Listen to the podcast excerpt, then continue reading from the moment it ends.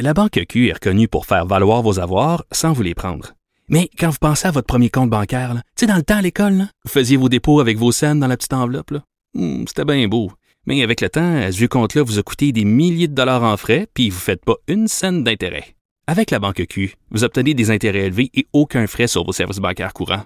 Autrement dit, ça fait pas mal plus de scènes dans votre enveloppe, ça. Banque Q. Faites valoir vos avoirs. Visitez banqueq.ca pour en savoir plus. Le, le commentaire de Richard Martineau. Des commentaires pas comme les autres. Bonjour Richard. Salut Mario. Et tu veux me parler de Maxime Bernier. Écoute, euh, au Japon, tu sais qu'il y a des agences qui te permettent de louer des amis. Quand t'as pas d'amis, là, tu payes, c'est tant de l'heure. Puis un gars qui se pointe chez toi, ding dong, salut Mario, comment ça va, on va-tu au On n'a cinéma pas ça ici? ensemble? On on n'a pas ça ici. Mais des escortes, mettons. Ah ben là, c'est pas des amis. Ah, c'est pas des amis, c'est un petit 20 minutes à, Mais non, l'hôtel, mais non, on peut t'accompagner pour toute une soirée, non? Je sais Mais pas. c'est vrai, c'est vrai, pour jaser. Tu une amie. Écoute, Maxime est rendu là, là. Maxime, je te parle pas qu'il est rendu à, à louer des escortes. Mais s'il y avait une agence pour louer des amis, c'est ça qu'il ferait. Parce qu'écoute, il se cherche des gens avec qui se faire photographier, il se cherche des appuis. Alors là, samedi, il y avait une manifestation des anti-masques à Ottawa.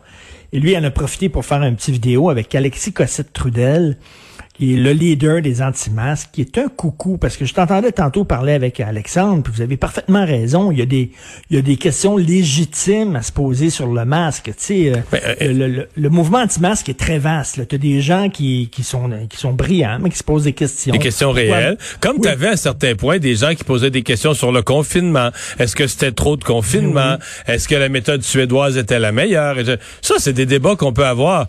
Mais hi- hier, euh, parce que tu nous entendais, tu m'as entendu, euh, euh, les rapports qui sont faits par les médias européens sur la manifestation là, en Allemagne, qui était plus grosse que privée. Il y a eu pas mal de monde. Il y avait de tout, là, mais tu avais des gens qui croient pas à la COVID. tu avais des gens qui ne croient pas à Angela Merkel, ne croient pas à l'existence de la chancelière allemande. non, mais... Fait que là, on amorce, gens qui- on amorce le dialogue, là. Toi qui... Toi Il y a qui des gens les- qui disent que Joe Biden a été assassiné depuis longtemps, qui a été remplacé par un hologramme. Tu sais, je lisais, là, il y a encore, il y a une pizzeria, tu sais, on se souvient là, du restaurant Baie-Saint-Paul qui s'est fait écœurer parce que supposément qu'il y avait des pédophiles qui se rencontraient là. Mais c'est à cause du logo, parce qu'il a, voulu ben faire, oui. il a voulu faire les montagnes de Charlevoix dans son logo, puis ça a Ben fait oui. un triangle satanique. Et là, c'est à Paris. Il y a une pizzeria à Paris qui se fait écœurer par des gens parce qu'ils disent qu'il y a des pédophiles parce que les noms des pizzas, il y a une pizza qui s'appelle Geneviève, l'autre pizza s'appelle comme euh, Isabelle, l'autre pizza, tu sais bon. Et euh, puis il a donné les noms de filles aux pizzas, ça fait 30 ans. C'est un code. Le gars il dit le gars, oui, le gars, il dit, ça fait 30 ans que ce menu-là existe. Ça fait 30 ans que je suis en business. Et là, les gens disent, c'est un code. Tu veux la pizza Isabelle, c'est parce qu'il t'envoie une petite fille de 12 ans. C'est complètement débile. Donc, Maxime Bernier aurait pu aller à la manifestation anti-masque et trouver des gens, des monsieur, madame, tout le monde, qui se posent des questions. Pourquoi mon enfant doit porter un masque à l'école? Pourquoi imposer le masque en région alors que la situation n'est pas la même qu'à Montréal, par exemple? Non. Il a choisi le coucou en chef. Alexis Cossette-Trudel, et je le rappelle parce que je me fais un plaisir de le redire à chaque fois, qui m'avait dit devant les caméras qu'il est convaincu que les démocrates organisent des messes sataniques au cours desquelles on agresse sexuellement des enfants et on les sacrifie dans les sous-sols de pizzeria. Lui, il croit ça au bout. Et là, Maxime était là. Et toi et moi, là, Alexis, on lutte pour la liberté. Tous les deux, on. La liberté de quoi? La liberté d'attraper un virus? La Parce que- liberté de le donner à quelqu'un? non, puis excuse-moi, là, moi je suis un adepte de la liberté, là, mais oui. dans toutes les batailles que tu... Ben, D'abord, j'ai écrit une chronique pour dire ça. Quand la liberté, c'est de porter ou pas le masque, quand tu manifestes pour ça, c'est que la liberté dans ton pays se porte à merveille. là, parce que les gens qui se battent pour la liberté dans le monde, ils se battent pour la liberté de presse, la liberté politique dans des pays où il n'y a même pas d'opposition, où le gouvernement c'est une dictature. T'as même pas la liberté de critiquer. Tu peux être emprisonné si tu critiques le gouvernement puis t'es pris publiquement à le faire. Ça, c'est des gens qui se battent pour la Oui. liberté.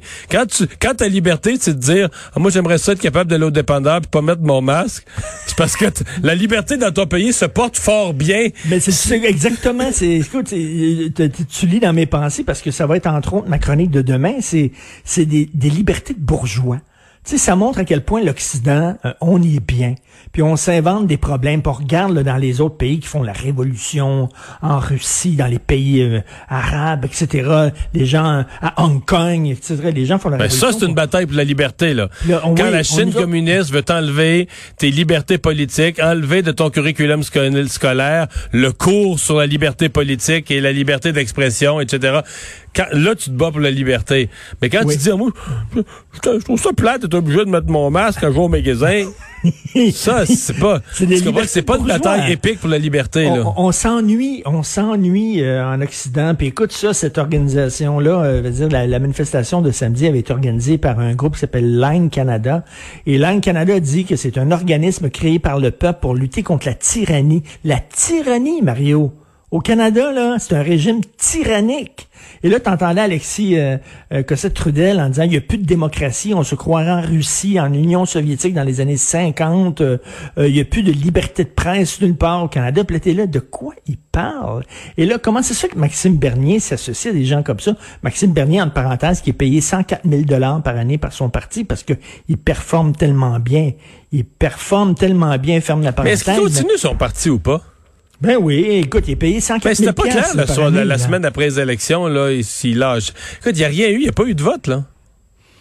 Je vois Hey, même, passe, hey, hein. Richard, je, vais te rappeler. euh, Ben, quand il, a- tu sais, dans son que vidéo qu'il a fait samedi, là, il a dit, toi et moi, on lutte pour la même chose. Et euh, il parlait de son parti, là, entre autres. hmm. Euh, Est-ce que tu te souviens comment il a fait perdre la face à Élections Canada, là, ou à je sais pas quoi, le, le consortium qui organisait le débat, là, le débat de Radio-Canada? Tu te souviens que ils avaient mis comme critère euh, parce que là, lui, il n'y avait pas de siège. Son parti étant nouveau, il n'y avait pas de siège au Parlement. Et pour être beau je pense que c'était fait de bonne foi. C'était peut-être un peu bidon, mais c'était fait de bonne foi. Il avait dit, pour qu'un parti soit admis au débat, là, un parti qui est pas représenté au Parlement, ben, ils ont ajouté le critère que si tu es capable de faire la démonstration, il me semble que c'est dans trois circonscriptions. Ma mémoire, c'est trois. Que tu as des chances réelles de gagner dans trois circonscriptions. Pas que tu es sûr de gagner, tu jamais sûr en élection, mais que tu es un... On va dire que tu es un, un- un rival là, sérieux. Tu es un joueur sérieux dans trois, dans trois comtés. Pas beaucoup, là. Dans trois comtés, tu es un rival sérieux. On va t'inviter au débat. Et là, sondage à l'appui, il avait réussi à essayer de faire une démonstration de ça. Et finalement, bon, dans son comté, à lui, en Beauce, c'est vrai qu'il a été, euh, il a été un compétiteur sérieux. Mais les deux Mais autres comtés, là, Mais c'est tout. mais je pense qu'il y a eu deux. Dans les deux autres comtés qu'il avait mis dans la liste pour arriver à toi, je pense qu'à une place, il y a eu 3% puis l'autre 4% Fait que le consortium des débats a eu l'air des beaux raisins de l'avoir invité, alors que il a réussi à leur faire croire que dans un comté où il y a eu moins de 10% moins de 5 qui était un compétiteur réel, là, tu comprends, à un poil du fil d'arrivée. là. Sais, et puis là, il, tu sais, tu sais qu'il est tout content de se faire appeler, de, de- de s'appeler Mad Max. On l'appelait Mad Max. euh, un petit clin d'œil au film en disant aussi qu'il y a un petit, un petit côté coucou. Et euh, lui, il revendique ça, puis il s'appelle lui-même Mad Max. Mais à un moment donné, là, il, il- c'est plus drôle. là. S'il s'associe comme ça et s'il courtise, c'est tout ce qui, c'est tout ce qui réussit. Tu sais, t'es vraiment rendu là dans le fond de la poubelle, là, courtiser des coucous comme ça là. C'est que tu te demandes qui c'est qui va m'appuyer. Qui Ah tiens, eux autres vont m'appuyer. Pauvre lui. Bon, euh, parlons donc de cette euh, statue de Johnny McDonald renversée euh, en fin de semaine. Aujourd'hui, Monsieur Legault a dénoncé, je dirais durement. Euh, Justin Trudeau a dit que le vandalisme n'était pas une façon de faire changer les choses, mais avec un fort message de compréhension pour ses militants quand même. Là. Oui, oui, puis euh, il dit on va réexam- réexaminer euh, l'héritage de tous les premiers ministres, y compris l'héritage de mon père. Écoute, dans le National Post, il y a un portrait de John A. McDonald et je savais que c'était pas un homme très fréquentable, mais je ne savais pas à quel point c'était un salaud intégral. faut quand même le dire. dire Un salaud. Euh, tu sais que Mao et Staline ont affamé euh, euh, une partie de leur population pour s'en débarrasser. C'est exactement ce a fait les Autochtones. Il a créé une famine. Il les a affamés. Écoute, il y a des Autochtones qui sont morts de faim. Leurs enfants sont morts de faim parce qu'ils disaient on va les affamer pour qu'ils quittent les prairies, qu'ils s'en aillent dans les réserves.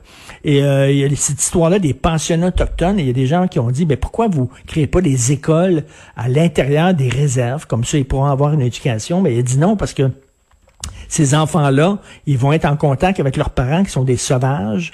Ils vont être dans une communauté de sauvages. Il faut les sortir de ces communautés-là pour qu'ils puissent euh, se civiliser. Vraiment, c'est un homme de son époque, mais quand même, il y a personne qui va brailler. Là. Cela dit, nous vivons en démocratie. Euh, la rue, la politique de la rue, c'est correct dans des pays, euh, je reviens à ce qu'on disait tantôt, c'est correct dans des pays où tu peux pas, euh, tu peux pas faire avancer les choses par le processus démocratique, mais ici on peut.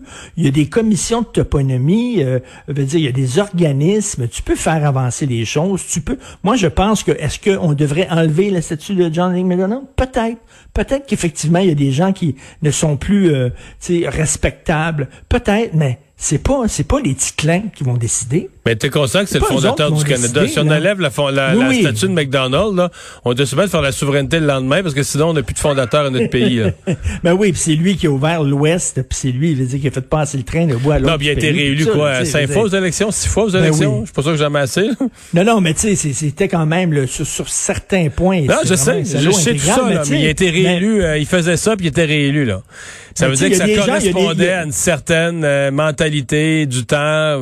Ben oui, puis il y a des historiens là qui décident de ça. C'est pas Ticlin dans la rue qui va décider c'est qui qu'on a. Puis là, je parlais avec Gilles Proux ce matin, puis lui, en bon indépendantiste craqué, il était tout content qu'on enlève la statue de John, John, McDonald. Mais là, je lui disais, OK, si la prochaine statue qu'on enlève, c'est celle de Jacques Parizeau, à cause de ses déclarations sur le vote ethnique, et l'argent, est-ce que vous aimeriez ça? Ah, ben là, c'est pas la même affaire. Ah, regardons ça, c'est pas la même affaire, hein? Puis René Lévesque. Ce n'est pas. Puis René Lévesque?